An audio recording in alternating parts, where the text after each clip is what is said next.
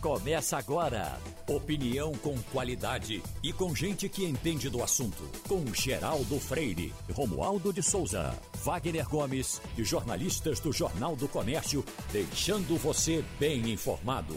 Passando a Limpo. Eita.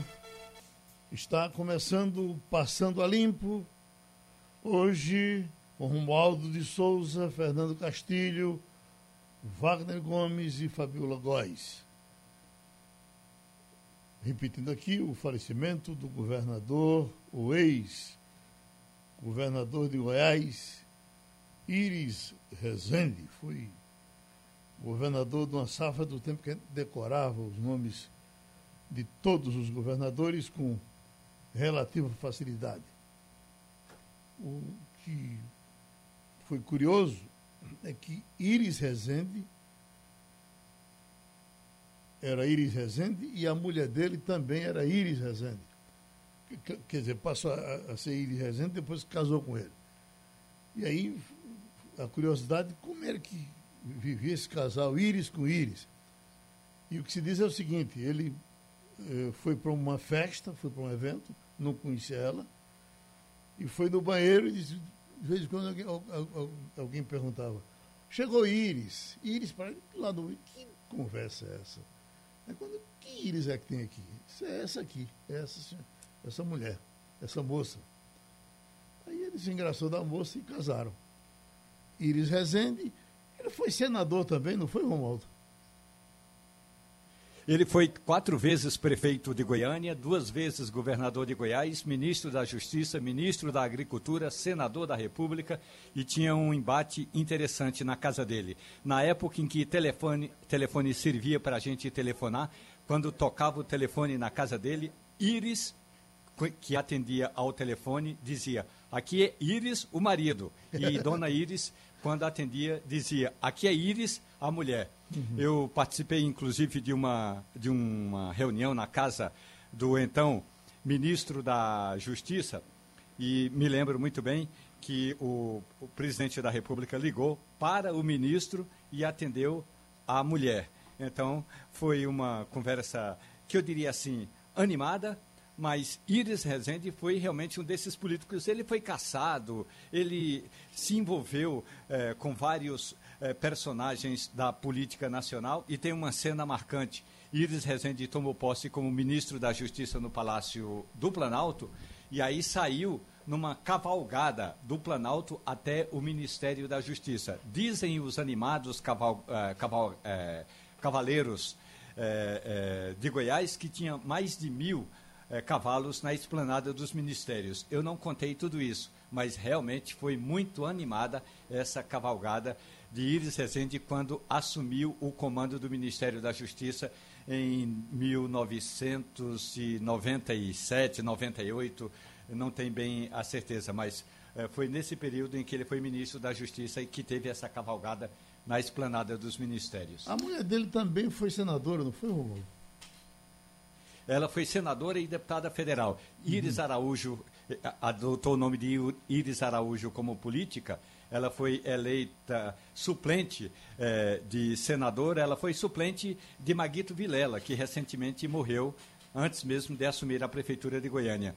E aí depois ela eh, candidatou-se a uma vaga de deputada federal e assumiu o mandato, foi, portanto, aliás, é hoje a política do MDB mais em evidência no estado de Goiás. O problema todo é que o MDB em Goiás tem brigado muito com o atual é, governador, que é do DEM Ronaldo Caiado. Mas o MDB, é, portanto, Geraldo, aí no estado de Goiás, foi durante muito tempo comandado pelo ex-governador, ex-prefeito, ex-ministro Iris Rezende Machado. Tem outra curiosidade, viu, Geraldo, sobre o ex-governador Iris Rezende. Ele nasceu na cidade de Cristianópolis, em Goiás. Uhum. Já ouviu falar dessa cidade? Não. A mesma cidade onde nasceu Marília Mendonça.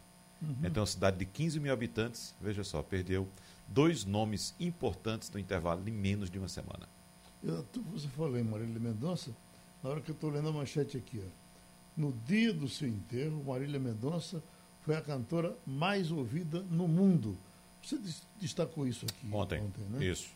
74 músicas.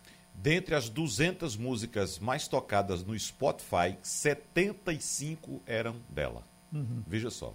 Dentre 200 músicas, o Spotify é uma plataforma que está é, é, é, tá disponível para o mundo inteiro.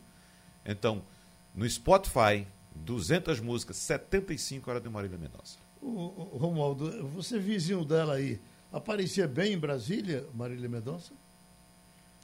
Aparecia, inclusive antes mesmo da pandemia, ela fazia shows aqui em Brasília, é, é, assim, abarrotado de gente.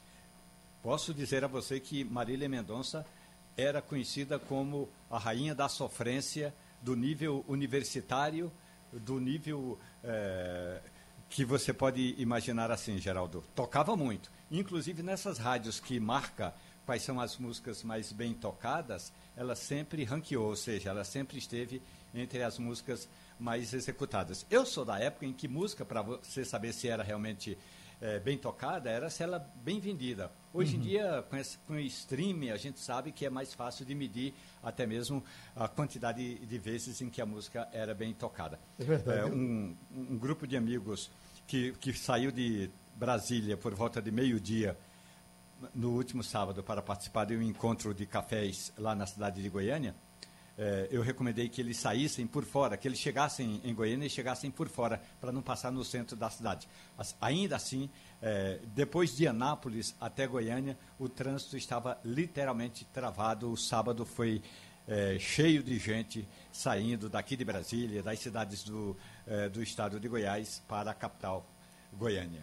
Quando eu apresentava a disparada do sucesso, nos 70, chegando aos 80, era assim, as músicas mais vendidas e mais tocadas do Brasil. E as pesquisas eram feitas, eram, eram feitas nas lojas. A, a, a, a, a tocagem era, em geral, uma consequência da vendagem. Oi. Exatamente. Aqui em Brasília tinha uma loja, aliás, ainda tem essa loja, não sei como é que sobrevive. Chama-se Discodil.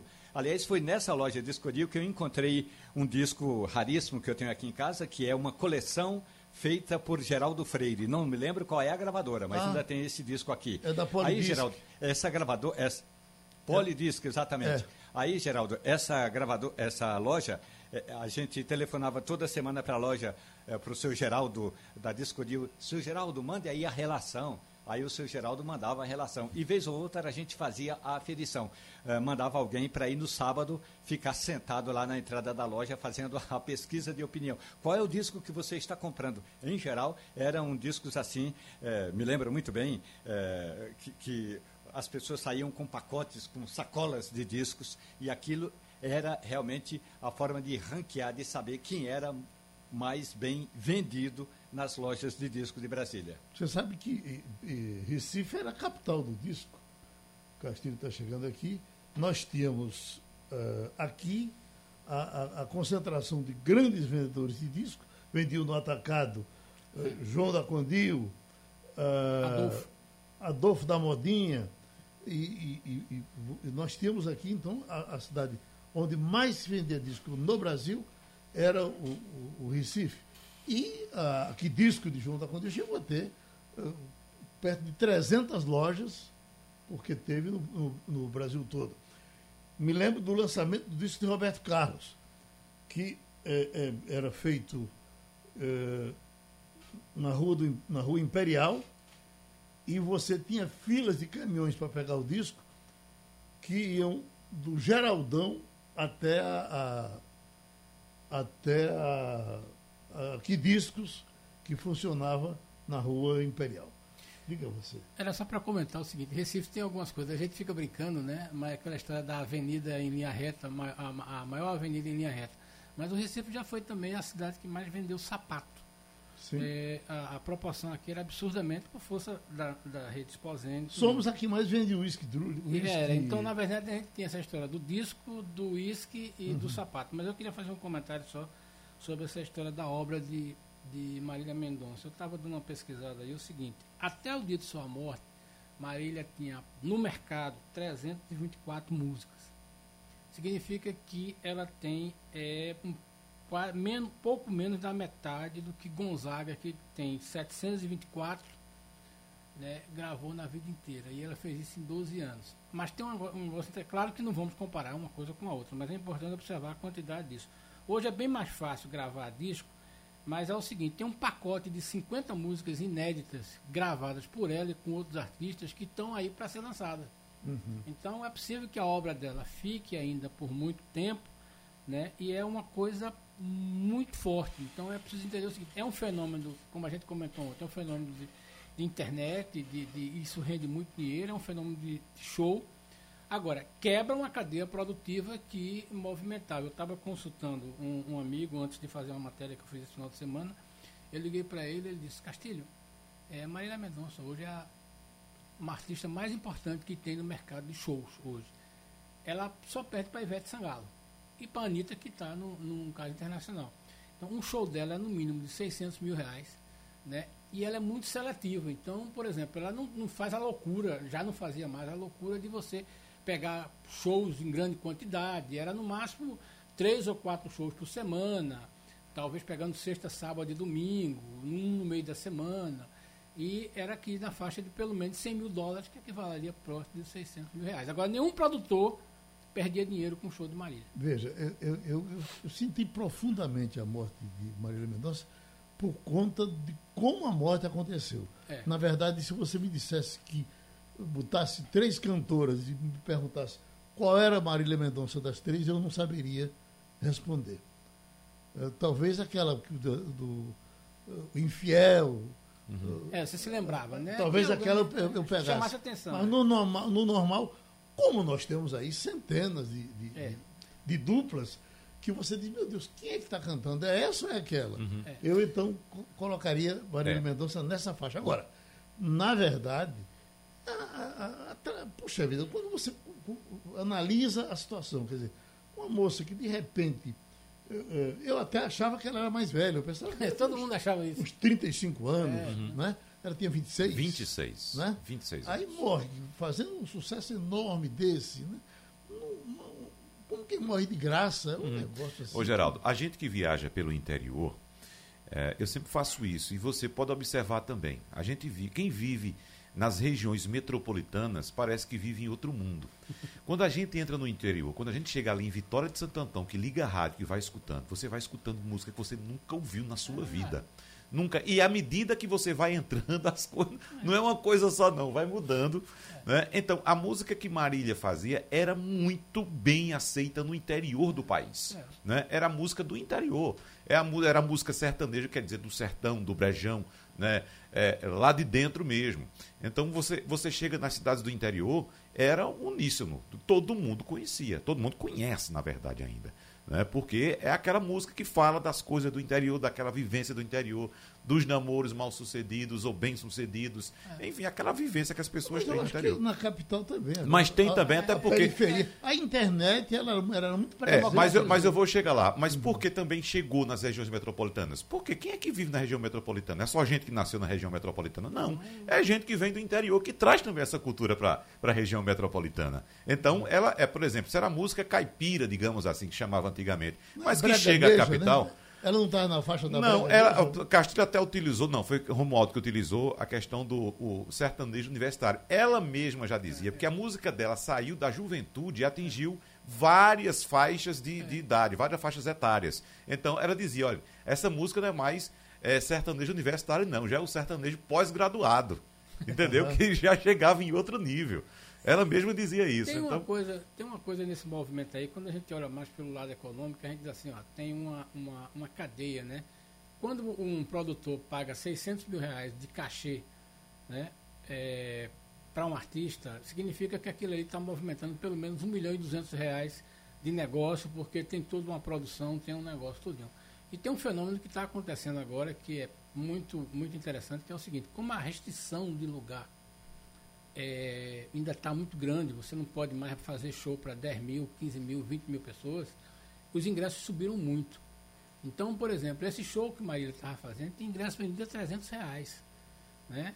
E é muito caro. Então, por exemplo, tinha gente que fazia vaquinha para ir para um show desse aí, colocar um show de Marília Mendonça para um público de menos de 10 mil pessoas é muito caro. Uhum. Tá entendendo? E tinha mercado, foram vendidos todos. Então tem uma coisa muito diferente entre o movimento de funk, do movimento do, do MC, que é um, um estágio mais baixo, né? Um, o, como é que o pessoal chama? Um ticket mais baixo. O ticket sertanejo é um ticket alto, é um ticket de, de pelo menos 300 reais por pessoa, porque o cara compra o ingresso, tem a bebida, tem a coisa. É um mercado muito grande. E, e, os, e os, custos de produção custos também são, são maiores. cada vez mais sofisticados. É, é por é. isso que todos eles hoje têm seu estúdio, uhum. tem tua coisa. Não é aquele tempo que, como a gente via, eu me lembro aqui de Claudenor, que veio aqui dizendo gravar um disco na Rosenblit. o cara tinha que é. gravar uhum. de madrugada, tinha que gravar isso. É. Então é um novo mercado, uma nova realidade é, e, que dá um baque nesse mercado. E é um mercado, eh, Castilho, hoje que ele tem suas próprias pernas. Tem, ele Porque funciona. Você citou aí, por exemplo, eh, fez uma comparação, claro, a gente está fazendo uma comparação é. de artista, mas de, de números. O que Gonzaga gravou a vida todinha e o que Marília gravou em 12 anos. Né?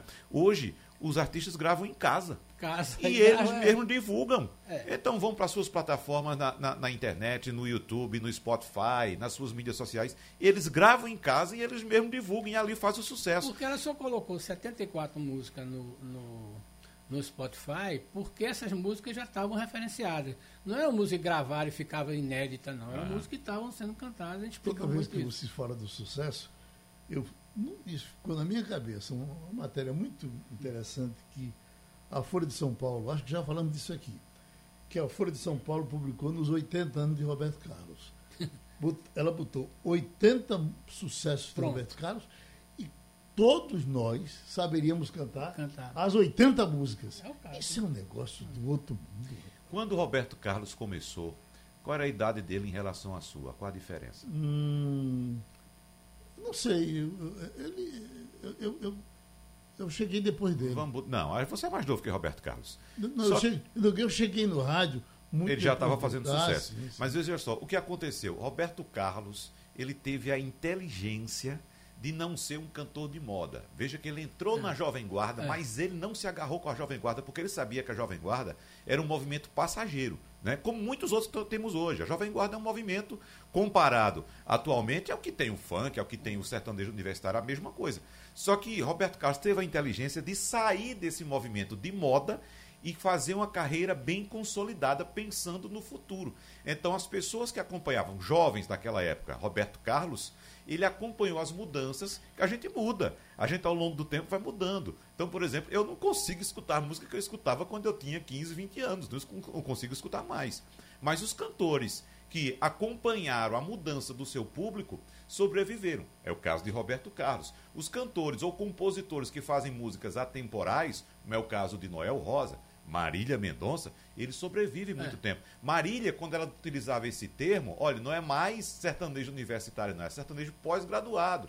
Ela já estava indicando que ela estava ali acompanhando acredito, o crescimento do público dela. Não acredito que Marília Mendonça seja lembrada daqui a 10 anos. É. Eu acho que ela era um desses, Talvez, desses fenômenos. É, eu, tipo eu também Barbosa, acho que. É, é, depois é. ia desaparecer. Agora, veja bem, eu acho que ela entra na lista do chamado dos clássicos, né? A gente uhum. não, não lembra de todos os clássicos, todas as músicas, né? Eu acho que certamente ela escreveu o nome dela, naturalmente daqui a um ano, talvez dois anos, dez anos, não vai lembrar, mas é aquela história. Mas deixou uma marca muito grande.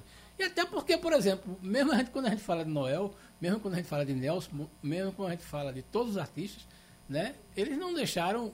É, 80 músicas no, no coisa. Talvez Roberto Carlos tenha feito isso. Mas o resto não fica. É, eu acho que é um fenômeno normal agora.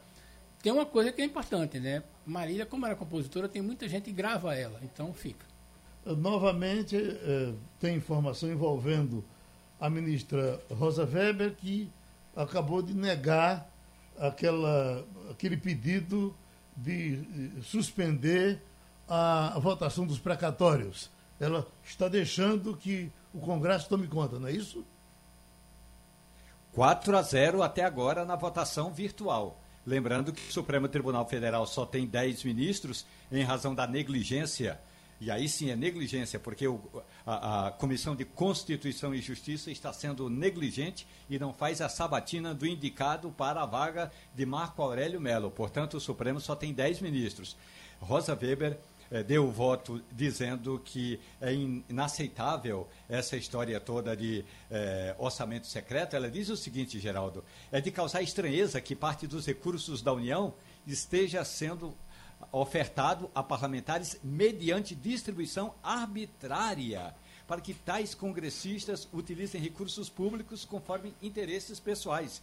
E aí, eh, depois veio o Barroso, depois veio a ministra Carmen Lúcia e depois o, o Faquim, portanto, já quatro ministros acompanham essa voto para acabar, para derrubar o tal do orçamento secreto. O que na prática isso vai configurar?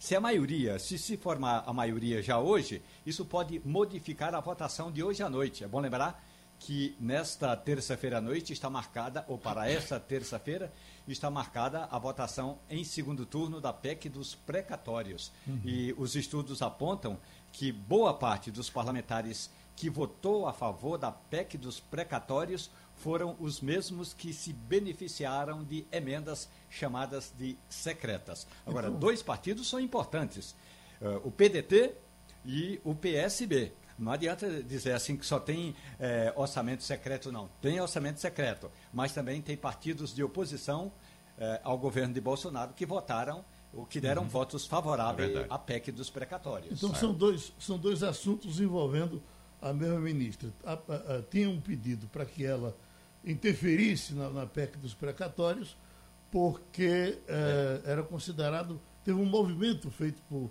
Arthur Lira que eles consideravam ilegal. Ela não considerou e, e, e a coisa rola. E nesse outro, ela, o, o, Supremo, então, tudo indica que vai, vai derrubar o orçamento secreto, não é assim? É, são dois processos. Uhum. Um é sobre o orçamento secreto. Uhum. O outro é com relação à forma como Arthur Lira levou a PEC à votação. Lembrando que até duas semanas atrás, a votação, os parlamentares poderiam votar de casa ou onde estivessem. Passada essa fase da pandemia, o voto presencial tornou-se obrigatório. Só que na hora da votação da PEC dos precatórios, votou, ou melhor, voltou a tal da votação à distância. E aí isso foi questionado também no Supremo Tribunal Federal e essa decisão ainda não foi tomada pela ministra Rosa Weber.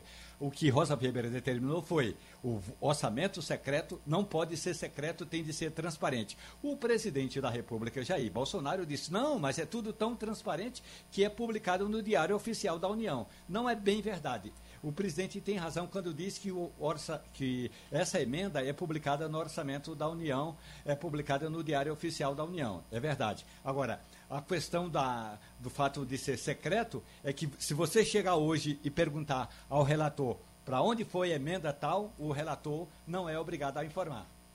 Castilho, Agora, o, Castilho, o Geraldo... você que trabalha com relatórios, esse, esse negócio do orçamento secreto não tem como não ter não. treta. Não tenho. Veja bem, é aquela história. A pior coisa do mundo é, é quando você tem que explicar uma coisa. Uhum. Eu tenho um amigo que diz o seguinte: olha, tá tudo muito bem, você tem que explicar, já começa a quebra de desconfiança.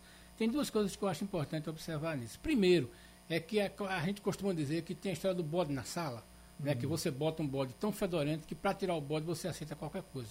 Eu acho que o Congresso inovou, Geraldo. Ele colocou um gato morto na sala. Uhum. Então, somou. Então, veja, você tem uma, uma, uma, a proposta da pré, do precatório, que era um, um, bode na sala, e o Congresso fez isso aí. Mas eu só queria chamar a atenção no seguinte: primeiro, é uma esculhambação? É, porque é o seguinte: você, botando o, o, Bolsa Família na frente, né, você fez todo tipo de coisa. E aí você está, no final da lista tem 10 bilhões lá de, de emendas que você não sabe vai comentar. Mas eu estava comentando com o Romualdo ele pode dar mais detalhes. Eu vou fazer a mesma pergunta que fiz ontem a ele pelo, pelo zap. Romualdo, você acha que, sendo a ministra Rosa Weber presidente do STF, Arthur Lira tinha coragem de ir lá fazer como fez ontem, a, é, é, pressionar Luiz Fux? Que me perdoem os juristas que acham o contrário, mas o fato do presidente do Supremo Tribunal Federal receber o presidente da Câmara dos Deputados, Naquelas tendo condições... um processo nas mãos de uma colega, Rosa Weber, isso, ser, isso é uma forma de negligenciar a autoridade do ministro, que é, no caso aí, a Rosa Weber. Eu acho que Luiz Fux não deveria ter recebido Arthur Lira, porque Arthur Lira não é o advogado do Congresso Nacional. Arthur Lira é o dono da ação. Se fosse o advogado, o advogado geral da União conversando, com o, Arthur, com o presidente do Supremo ou o advogado do Congresso Nacional conversando com juízes, é outra história. Agora, o Arthur Lira é parte interessada, não deveria ter sido recebido. Agora, Romualdo, outro assunto. A ministra Rosa Weber entende que esse orçamento secreto é inconstitucional e coloca essa decisão para o Pleno do Supremo decidir. No entanto, os nossos digníssimos e nobres parlamentares já estão discutindo uma manobra para manter sim o controle sobre o cofre do executivo, definido aí, definindo como e onde esses bilhões de reais desse orçamento devem ser aplicados, né? E uma alternativa defendida pelos integrantes da comissão mista do orçamento é abandonar as emendas de relator geral, que é o foco da decisão da ministra para turbinar outro tipo de repasse, as chamadas emendas de comissão, que hoje são pouco utilizadas, mas pelas quais também não é possível identificar os responsáveis pelas indicações. Então eles querem fugir da transparência da aplicação do orçamento é. de qualquer forma. É. Então vamos dizer o seguinte, Wagner, isso aí não é interferência indevida do Supremo. Não. Al alguém, tem que, alguém tem que tomar conta disso. Não, o né? Supremo é. não está interferindo numa decisão uhum. se pura e simplesmente é. da Câmara dos Deputados. O Supremo está dirimindo, no caso, momentaneamente, monocraticamente. numa falcatrua. Exatamente, porque é inconstitucional. A Constituição diz que o orçamento deve ser transparente. Você tem que. Você, você, você imagine o que é eu, eu pegar uma verba secreta, eu sou um uhum. deputado daqui e pega uma verba secreta para uh, uh, botar em Manaus. Estão fazendo isso com tratoraço, chamado é, tratoraço agora. É. Né? O é, problema é, é exatamente isso. Lembra da história do, do, do, do, nepotismo cruzado? Estão fazendo agora é. orçamento cruzado.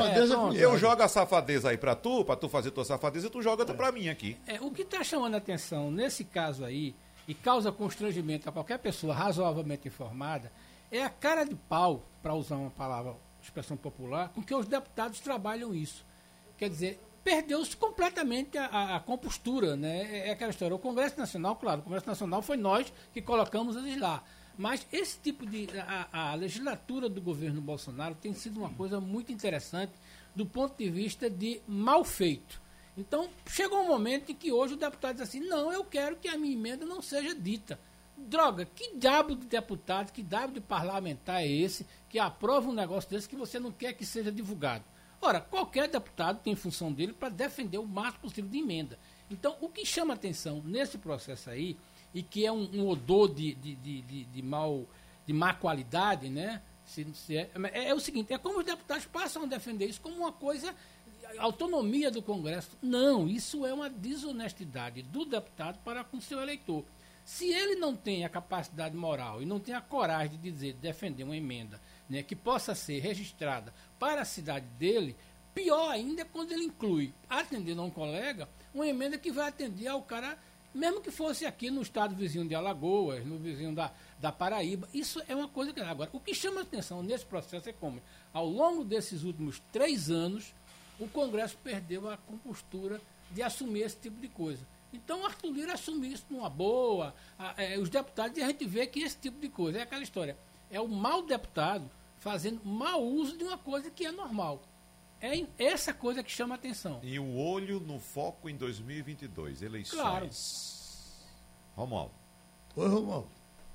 Eu, eu, eu acredito, inclusive, que é fundamental é, que nós tenhamos claro que uma coisa é o Bolsa Família que o presidente Jair Bolsonaro deu o nome agora de Auxílio Brasil. O Bolsa Família é um programa social que todo mundo sabe que precisava de fazer algumas modificações. Bolsonaro foi lá e fez. Não apenas fez, como disse, agora vai ser 400 reais. De onde vai tirar o dinheiro? Depois a gente pensa. Mas então o novo programa social chama-se Auxílio Brasil, vai pagar 400 reais até dezembro de 2022 termina em 22 o mandato de Bolsonaro, termina também essa fase de 400 reais do Bolsa Família ou do Auxílio Brasil. Para 2023 é outra história, é outro mandato e pode até ser outro governo. Logo, outro orçamento. O orçamento do ano que entra é que vai definir de quanto será o Auxílio Brasil de 2023. Essa história de ter programa social com valores definidos até um período eleitoral é que realmente mostra que a política brasileira é uma política eleitoreira de interesses, es, uh, de interesses eh, curtos, no curto espaço de tempo que é o mandato do político. Esse Auxílio Brasil só tem dinheiro até terminar o mandato de Jair Bolsonaro. A grande expectativa é para essa outra votação dos precatórios. Ela vai acontecer hoje. A grande dúvida é se alguns deputados vão recuar do voto que já deram.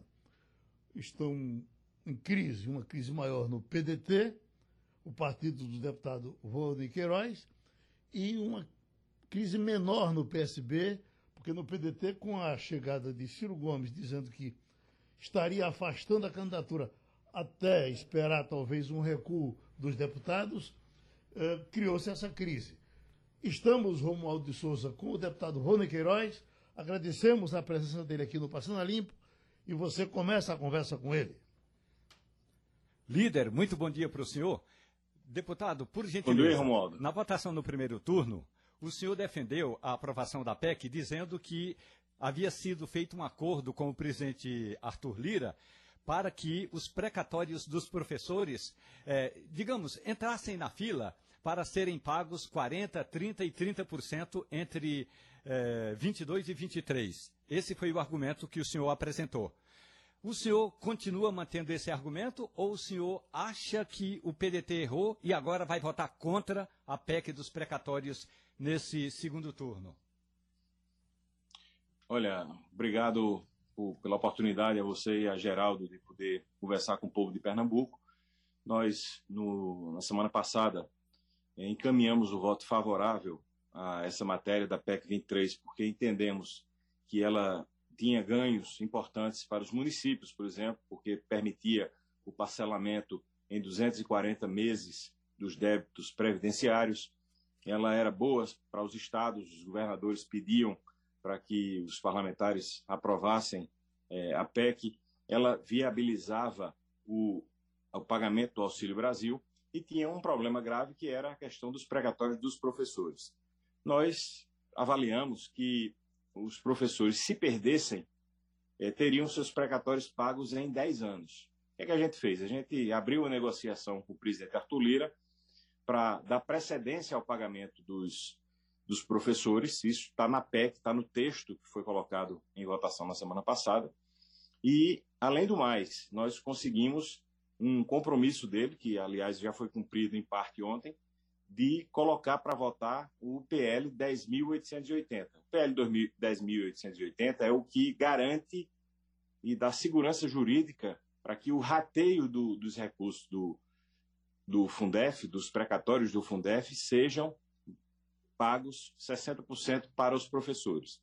Então, o presidente Arthur Lira aceitou e nós, naquela ocasião, entendemos que era o obstáculo que faltava. A gente, contemplando os professores, a gente então tinha conforto para votar favoravelmente. E assim fizemos.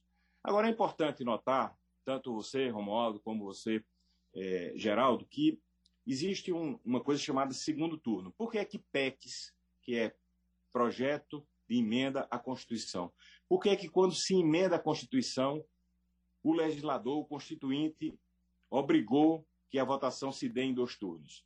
é justamente para isso, para poder haver uma decantação. São cinco sessões entre o primeiro e o segundo turno.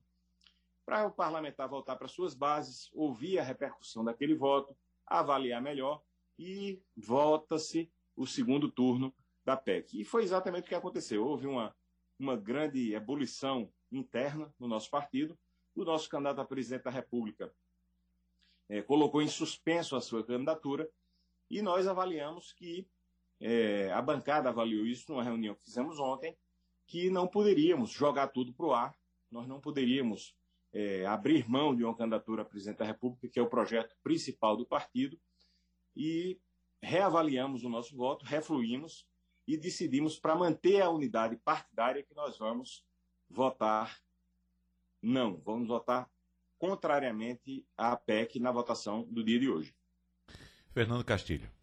Deputado, bom dia. É, eu só queria ter uma bom dia, curiosidade para saber. Não tinha ali visto aí. É, uma curiosidade para saber o seguinte: eu vi sua articulação e achei muito interessante isso. Agora, eu fico pensando o seguinte: é, no meio dessa PEC que o senhor defende, tem uma série de itens, né? E, e essa questão do orçamento secreto é, é, muito constrangedora, né? Eu fico pensando o seguinte: o senhor tem uma história de defesa de, junto da esquerda, tudinho. É, o senhor acha que, independentemente da decisão de hoje, o senhor teria é, é condições ou, ou, ou, ou argumentos para defender o que o senhor defendeu na, na semana passada em Caruaru? É, né? Essa é uma coisa defensável, né? é, de, que, de que chegar e dizer, olha, eu vou fazer isso porque vai atender os professores, mas embora tenha essa questão dos orçamentos secretos, eu pergunto, o deputado Vônio Queiroz defenderia isso, por exemplo, na sua Caruaru, é, com tranquilidade, ou isso é uma coisa que lhe constrange? Olha, Castilho, é uma boa pergunta essa. Capciosa, como diria. Não, pergunta é... normal. Qualquer, a função da gente é, é fazer pergunta. É, não, não, eu, eu, eu, eu entendo, eu acho boa a pergunta, porque ela, ela traz o, o, a minha posição nacional com, com a posição em Caruaru. Veja, eu não, não tenho nenhuma votação que eu, que eu faça, que eu dê, não há uma posição minha que eu tome aqui em Brasília que eu não pense no reflexo que ela tem em Caruaru. Agora, é, é muito difícil você explicar um assunto dessa magnitude, dessa complexidade dos precatórios, por exemplo, para o cidadão leigo, que não, não, não, acompanha, não tem o dever, não tem, ele não tem por que saber desses detalhes. Para começar, ninguém sabe nem o que é um precatório. Ninguém sabe o que é um precatório. Então, é, essa coisa do orçamento secreto, aqui muito para nós, foi muito uma construção de uma narrativa, porque há muito pouco de secreto naquele orçamento, já que ele é publicado no Diário Oficial. Os recursos daquele orçamento eles são é, públicos eles têm que ir para uma prefeitura, para uma associação, aquilo vai ter o CNPJ, aquilo vai ter toda a tramitação da liberação. A única coisa que difere o orçamento, digamos assim, secreto do, das emendas normais é que elas são destinadas diretamente pelo relator e não pelo deputado. Mas ela tem nome e sobrenome, até porque o deputado precisa mostrar que foi ele que liberou aquela emenda para tal cidade, para tal associação, para um hospital, para uma entidade beneficente. Então, é, e também não é uma coisa nova isso. Você tem uma ideia, nas comissões há a emenda de comissão. A emenda de comissão ela não é para deputado A, B, C que assina. É o presidente da comissão que assina e destina aquele recurso, embora aquilo seja combinado internamente com os parlamentares. No, na bancada, eu sou coordenador da bancada de Pernambuco, você sabe disso nós temos um volume gigante, um volume enorme de recursos que são anuais, que são destinados pela bancada de Pernambuco. Mas só quem assina são os coordenadores da bancada, eu e Augusto Coutinho. Não tem o nome dos outros parlamentares que estão destinando para os outros lugares. Nós fazemos um acordo interno e assinamos destinando esse recurso. Então não é uma novidade essa emenda de relator, é uma coisa que já existia. Aumentou o valor, realmente, aumentou muito o valor, nós até podemos questionar esse aumento de valor, até porque muitas vezes nós somos vítimas disso aqui, por exemplo, em Pernambuco, né? porque os deputados da base do governo recebem mais recursos e, e, e usam esse recurso contra nós, quer dizer, tentando tirar prefeito, tentando tirar vereador, tirar apoio. Mas eu acho que eu expliquei bem para você. O importante é que nós vamos recompor aí essa unidade partidária, nós vamos é, atender a nossa base que realmente nos cobrou esse posicionamento na semana passada e vamos seguir orientando o PDT pelo voto contrário e achamos até que essa posição do PDT vai ser definitiva na derrota da, da PEC logo mais é, no plenário da Câmara. Oi, Wagner. É, deputado Volner Queiroz, você disse agora há pouco que o leigo não tem o dever de saber o que são precatórios, que talvez ninguém saiba o que seja precatório. Mas esse aí entra o papel da imprensa, né, deputado? De debater, de escrever Exato. sobre o assunto, de entrevistar especialistas e promover esse debate junto à sociedade.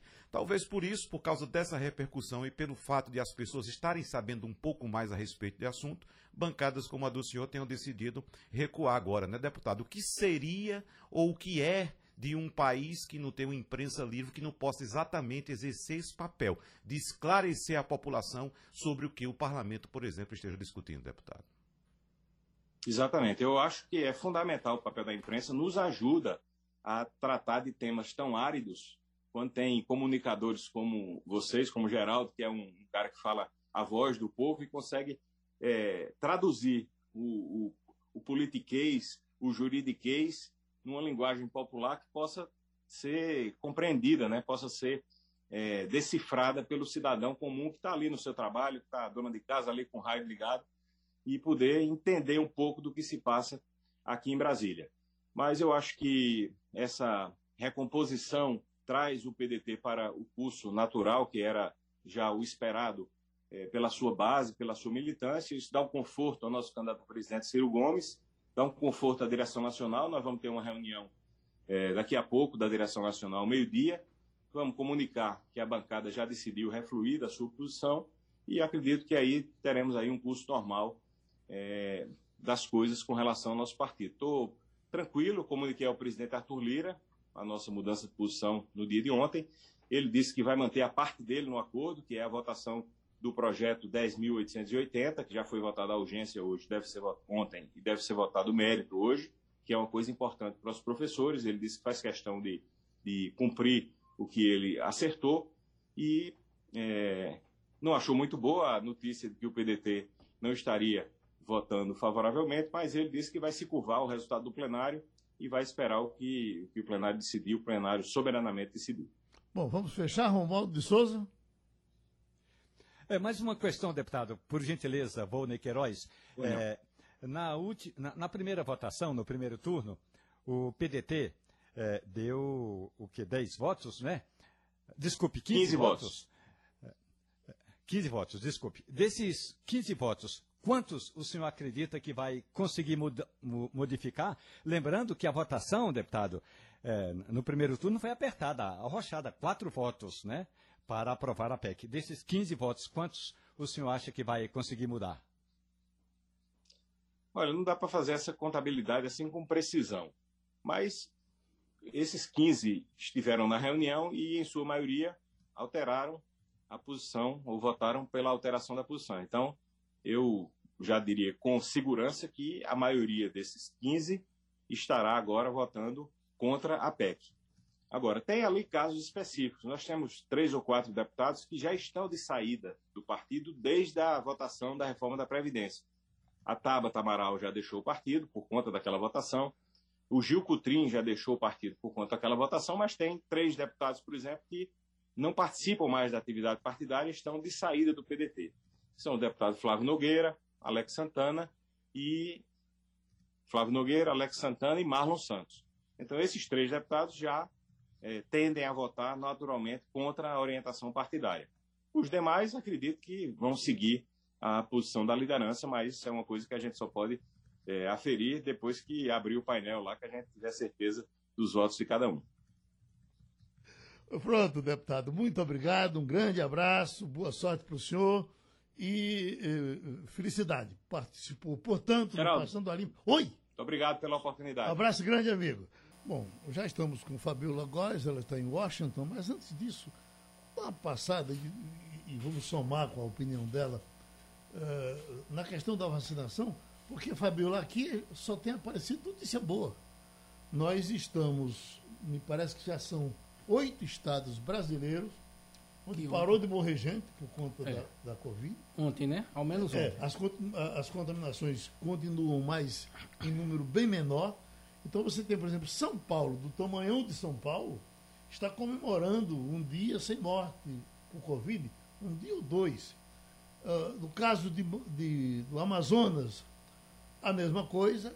E, então, uh, uh, em nenhum momento alguém disse que está havendo recrudescimento aqui ou ali, no caso aqui do Brasil, e as informações ruins realmente a gente recebe. Parece que o Peru está numa situação complicada, a Alemanha, o pessoal parou um pouco de falar, mas a situação é complicada. A Rússia, Estados Unidos, no caso, que o pessoal também está parando de falar. A situação se normaliza ou ainda é preocupante, Fabiola?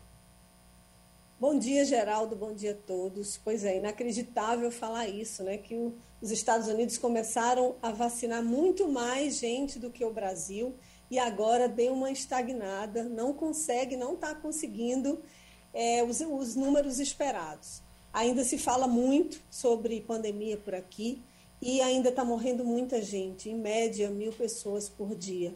No Brasil, a gente já tem estados, né, como você mesmo noticiou, que não está tendo mais número de, de, mortos. E aqui não tem nenhuma, não, não vejo notícia dizendo que no estado tal já zerou o número de mortos. Então, a situação aqui nos Estados Unidos é preocupante. Os políticos os, os, continuam pedindo, as autoridades de saúde continuam pedindo para que a população se vacine. Ainda tem 30% da população que não tomou a primeira dose da vacina, ou seja, não conseguiu nem atingir 70% da população vacinada e está praticamente o mesmo número de, brasileiros e americanos, né? 58%, 55% de é, pessoas totalmente vacinadas. A boa notícia aqui é que já começaram né, a aplicar doses de vacinas né, para crianças, então espera-se que aumente o número de pessoas vacinadas e que não consigam, não tenham mais a doença e que avance para um caso mais grave. Né? Tem alguns medicamentos que estão também sendo anunciados como possíveis inibidores aí da evolução do vírus no corpo da pessoa, né? São antivirais que a Pfizer está é, pesquisando. Então pode ser que a gente tenha alguma boa notícia, mas por enquanto as boas notícias são do Brasil e os Estados Unidos estão patinando ainda em relação à vacinação. Já tem a terceira dose sendo aplicada para pessoas com mais de 65 anos, né? no caso quem tomou Pfizer e a Moderna, e a segunda dose para quem tomou Johnson Johnson. Mas ainda não está liberado para toda a população, apenas a maiores de 65 anos e que tem algum tipo de comorbidade. Né? Então aqui a gente, a situação do Brasil nesse momento está melhor do que a dos Estados Unidos. O, o, o Castilho, por mais que as pessoas, algumas pessoas sejam desconfiadas. É, mas, por exemplo, quem, é, quem cria bicho é, aprende com os bichos que a vacina é importante. Você imagina se você não tivesse a vacina para raiva. A aldeia tem. Todo mundo em aldeia tem cachorro, porque todo mundo mora em casa. Quando é dia de vacinação, você vê aquelas filas enormes, rapaz. Tem muita gente que pega cachorro de rua, uhum. bota uma coleirinha nele e leva para vacinar. Ô, Geraldo. Oi. Eu tava louco para falar isso, para ter oportunidade para falar isso. Porque é exatamente do jeito que você está dizendo. E pode ter certeza que muitos desses negacionistas da vacina têm um cachorro em casa e ele não, não tira o cachorro do veterinário sem dar a vacina do cachorro. Um, um pode desse, ter certeza. Um dia desse apareceu uma tosse, um, trouxeram um cachorro do Paraná e levaram para a aldeia. E esse cachorro, você viu um cachorro só, daqui a pouco começou a aparecer uma tosse de cachorro em aldeia. Eu tenho um Rottweiler, e um Rottweiler tossindo é uma coisa penosa, porque é um. É, estremece, estremece, o, imagina, estremece imagina, o mundo. É. Aí, resultado, apareceu uma vacina para essa tosse. Uhum. Então, quando chega. Os meus cachorros são vacinados no mês de outubro. Aí vacina contra a tosse, contra a, a raiva. Contra a raiva, um montão de coisa uhum. e nós nos livramos dessas coisas. Ô, Fabiola, eu tinha uma curiosidade de perguntar, você que já está nos Estados Unidos e convive muito bem com isso. No Brasil, nós temos uma memória vacinal. Vai do animal, como a gente falou aqui agora, mas vai muito da população. Quer dizer, tem gado, né? A fitose. É, tá bem, então, é, assim, exatamente. o que seria minha, da nossa bacia leiteira é, se não fosse a vacina? Bem, mas Exato. a minha curiosidade é o seguinte: os Estados Unidos têm essa memória vacinal, quer dizer, a cultura da vacina pelo que você conhece a sociedade americana, ela, ela, ela recebe essa carga de vacina, porque são vacinas internacionais, mas você acha que é uma coisa que é mais ideológico né, do que uma coisa racional? É, você vê assim, porque no Brasil você tem 95% de apoio à vacina. Nos Estados Unidos você tem 30% que se recusa. Isso é uma coisa porque os Estados Unidos não têm uma grande, como é que chama, não dão muito valor à questão da vacina, ou é uma questão ideológica? Como é que você vê isso, já que você está aí convivendo com, com as pessoas? Olha, Castilho, bom dia. Eu acredito que isso é muito cultural, viu? Porque no Brasil a gente tem doenças tropicais, tem doenças que aqui não se proliferaram tanto. Então a gente, quando criança nasce, já toma BCG. E eu vejo aqui nos Estados Unidos que eles não aplicam, por exemplo, algumas vacinas que são aplicadas no Brasil. Tenho algumas colegas com filhos pequenos que eles têm o cartão de vacina do Brasil o cartão de vacina aqui. Algumas escolas exigem, né? na verdade, a maioria das escolas exige o cartão de vacinação da criança, mas não são as mesmas vacinas. E não tem essa agonia que o brasileiro tem. O brasileiro realmente quer se vacinar, não quer ficar doente. Então, aqui não tem essa cultura. E tem também um movimento muito forte, isso é histórico. Há mais de 100 anos já tem movimento aqui nos Estados Unidos de pessoas que são contra a vacina. E aí piorou com o Trump, porque ele não incentivava a vacina cresceram as teorias conspiratórias aqui nos Estados Unidos, lideradas inclusive por aquele grupo QAnon, que é um grupo que é ufanista, acredita que o Trump é um deus, acredita em, em que Hillary Clinton e tem uma está mancomunada com outros líderes para evitar um acrescimento dos Estados Unidos e que sequestram criancinhas. Então tem muita gente disseminando notícia falsa, né? Acaba que as redes sociais repercutiram muito isso, proliferaram muito essas notícias falsas, e aí isso também atinge a vacinação.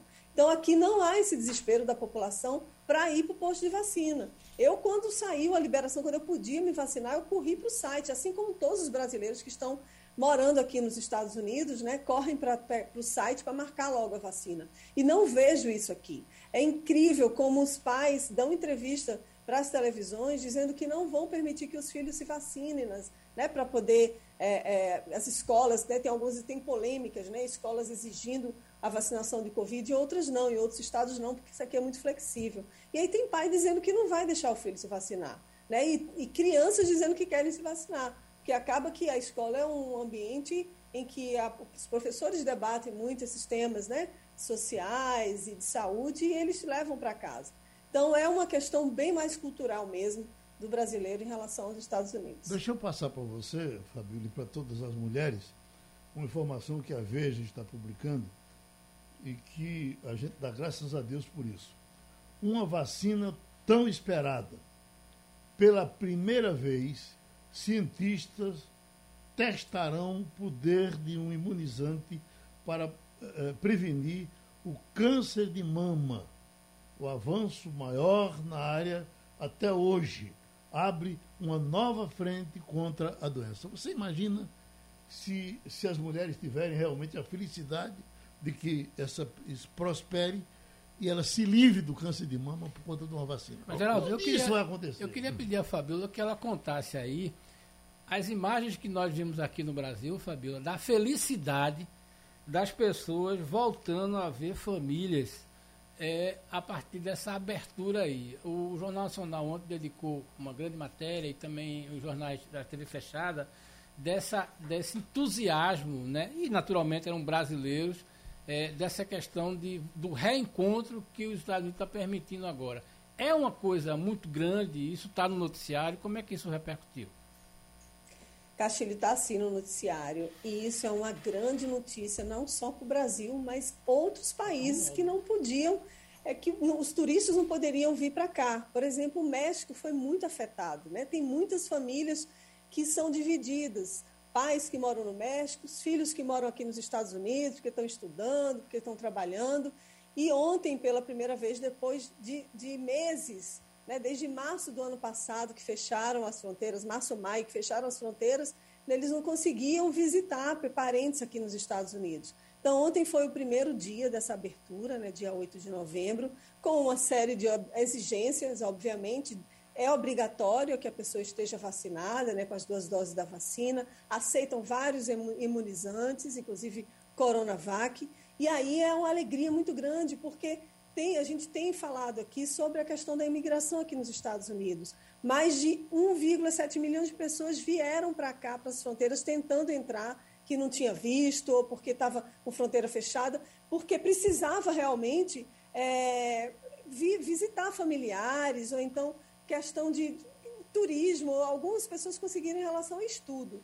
Mas mesmo assim afetou muita gente. Então tem famílias esperando que o processo mesmo de permanência dos seus entes queridos aqui nos Estados Unidos, a pessoa dá entrada ao processo migratório, e aí metade da família fica no México, em El Salvador, Honduras, e aí agora eles conseguem. Então, realmente, as imagens são emocionantes. A imprensa norte-americana está produzindo essas imagens, está fazendo entrevista com muita gente. São muitos brasileiros que pretendem vir para cá. Né? Lembrando que nesse último ano, 57 mil brasileiros foram expulsos aqui dos Estados Unidos. É muita gente tentando vir morar aqui, mudar de vida, sair do Brasil, não só do Brasil, de outros países também. Né? Haiti, a gente viu cenas terríveis também, mas agora há uma chance de virem pelo menos como turistas. Né? Então, é uma abertura que que era muito esperada, muito aguardada, principalmente por muitos brasileiros que movimentam bastante o turismo aqui de várias regiões, Miami, né, Orlando. Que, então, agora é um período de, de, frio aqui nos Estados Unidos, não vem tanta gente como no verão, mas ainda assim é, um, é, uma, é uma região em que recebe muitos visitantes do mundo inteiro. Então, os, os brasileiros, as pessoas que vêm para cá têm que fazer o teste de Covid, né, até 72 horas do embarque, têm que preencher um formulário cheio de com várias perguntas né, em inglês, às vezes até difícil para a pessoa que não consegue acesso à língua entender tudo aquilo, é uma série de restrições. Está tudo no site né, do consulado da embaixada, mas é, já, já há essa, essa possibilidade, as agências aéreas e as empresas aéreas já estão imaginando um aumento de 50% no número de voos aqui para os Estados Unidos. Então, é uhum. é, uma, é uma boa notícia essa abertura. Vou chamar Romualdo, mas para não esquecer, Wagner, está havendo um movimento político no Chile com o presidente da República pedir o impeachment dele, não é isso? Exatamente. A Câmara Federal chilena aprovou uh, o pedido de impeachment hoje, a abertura do processo de impeachment contra o presidente Sebastián Pinheira. Então, essa ação está ligada à aparição do presidente do Chile nos chamados Pandora Papers, em um caso de possível conflito de interesse envolvendo a venda de uma empresa ligada à família dele, uma empresa de mineração. A, a, a outra empresa que comprou essa empresa da família dele exigia que, é, quando ela comprasse, não fossem liberados os, o, as questões ambientais, né? as restrições ambientais, que o governo não aprovasse as restrições ambientais para aquela área onde, ele tava, onde essa empresa estava sendo vendida. Hum. Então, é, houve de fato a compra dessa empresa, no, o processo de é, restrição ambiental não foi adiante, então eles estão associando a ação do presidente nessa intermediação da venda da empresa e também na, a, não, no, no, no, avanço, no não avanço das questões ambientais. Ele segurou. E tem outro fator também que ele teria depositado um valor referente à venda dessa empresa em um paraíso fiscal. Opa. Na empresa da, da família dele. Vamos lá, Romualdo. Infraestrutura nos Estados Unidos, Fabiola Góes. Bom dia para você. Esse pacote de mais de um trilhão de dólares realmente vai dar uma azeitada, uma vitaminada na máquina eh, econômica do país. Da mesma forma, como é importante destacar, que ao abrir ou ao reabrir parte das fronteiras para os turistas, o governo americano está também azeitando a máquina, vitaminando a máquina do turismo. Não é apenas um gesto humanitário, Fabiola. Bom dia, Romualdo. É isso mesmo. Aquele pacote trilionário que o Biden aguardava aprovação no Congresso americano finalmente passou. Já foi quase na madrugada, de sexta para sábado, aqui nos Estados Unidos, e ele conseguiu a grande maioria dos votos, inclusive 13 votos de republicanos e seis democratas, o partido dele, votaram contra. Mas o bom é que o que, que aconteceu? Por que, que ele conseguiu de uma hora para outra passar? Porque estava emperrado isso na Câmara. Porque na semana passada houve eleição na Virgínia e eles perderam o governador. Então, os democratas, eles viram o baque que eles levaram agora com a eleição na Virgínia de governador republicano. Né? A Virgínia foi um estado onde Biden ganhou do Trump com 10 pontos de diferença e aí estremeceram. Agora, a grande novidade, a grande esperança do Biden é um outro pacote trilionário que é mais voltado para questões sociais e questões climáticas. Esse de infraestrutura realmente vai movimentar muito a economia. São né, é 1,2 trilhão que vai injetar diretamente para a construção de rodovias, de, de pontes, estradas, realmente vai impulsionar essa área. Mas esse outro pacote, que é o pacote de 1,7 trilhão, ele vai impulsionar também a área social, ele vai permitir que algumas famílias continuem recebendo recursos do governo, tem uma série de benefícios, crianças também focados para escolas, e mudanças climáticas, combater os efeitos da mudança climática, que foi uma grande promessa dele que ele fez a COP 26. Então, é uma, é uma, foi uma vitória, já pode dizer assim, foi a primeira vitória do Biden em seis meses. Saiu uma nova pesquisa ontem de, de, de popularidade do Biden. Ele está com uma das popularidades mais baixas de todos os presidentes norte-americanos. A Kamala Harris também está sendo tá com uma imagem muito negativa. O Biden está com 38% de, de na verdade, 52% de aprovação ele tinha de 52% de aprovação, está com 38% de aprovação, caiu demais. E, de, e, assim, foi antes de, desse, dessa aprovação desse pacote trilionário, né, que, que, essa pesquisa foi divulgada. Mas, mesmo assim, aquelas imagens do, do, do Afeganistão, aquela saída desastrosa, e também ainda não ter conseguido contornar totalmente a Covid aqui, e a economia também, os americanos estão muito preocupados com a economia, a inflação subindo. Então, a aprovação dele não está nada boa. Mas aí agora esse pacote trilionário deu um respiro para ele seis, nesses meses de governo, né, em meses de governo, oito, onze meses de governo, ele está, de fato, ele conseguiu a primeira vitória e vamos ver se ele vai conseguir essa segunda. Ele, ele acredita que vai ser votado até o dia 15 de novembro. Né, ele quer que seja aprovado o mais rápido possível, antes da ação de graças, que aqui é um feriado americano, né, no dia 29 de novembro e ele, ele quer que isso seja aprovado antes. Mas a popularidade dele está bem baixa, tanto dele quanto da Kamala Harris. Ela está sendo considerada a pior vice-presidente nos últimos 50 anos. Hum. Então, é um, uma situação muito complicada para os democratas aqui nesse período. Pronto, Fabiola. Obrigado. E para a gente fechar arrumadinho, vamos voltar com o Romualdo de Brasília, porque a, a, a, a entrevista do, do deputado Rony Queiroz foi muito importante para a gente aqui no Passando a Limpo. A partir daí, Romualdo, você que tem sempre uh, aparecido bem nesses cálculos que você faz para os projetos que passam e que não passam, uh, corre muito mais risco a partir daí o, o projeto dos precatórios, a PEC dos precatórios? É bom lembrar que ontem à noite eu entrevistei o presidente nacional do PSB. E Carlos Siqueira me disse o seguinte: que o convencimento dos 10 deputados eh, do PSB que votaram a favor da PEC estava praticamente concluído, segundo a palavra dele, que havia telefonado momentos antes para o líder Danilo Cabral. Eh, essa essa equação estava praticamente resolvida. O que significa dizer? Que se Volney Queiroz conseguir modificar, ah, digamos aí, 10 dos 15 votos do PDT, e Danilo Cabral conseguir modificar cinco dos dez votos do PSD, aí é, é, possivelmente teremos formado a maioria para rejeitar a PEC dos precatórios, além do que há ainda esse é, bombardeio que está vindo do Supremo Tribunal Federal questionando o tal do orçamento secreto. Até aqui, pelos cálculos que nós temos, sendo é, possível assim ser bem pragmático, a PEC corre sério risco de ser rejeitada hoje à noite no segundo turno. E sendo rejeitada, ela vai para a gaveta. Pronto, minha gente. Terminou Passando ali. Você ouviu opinião com qualidade e com gente que entende do assunto. Passando a limpo.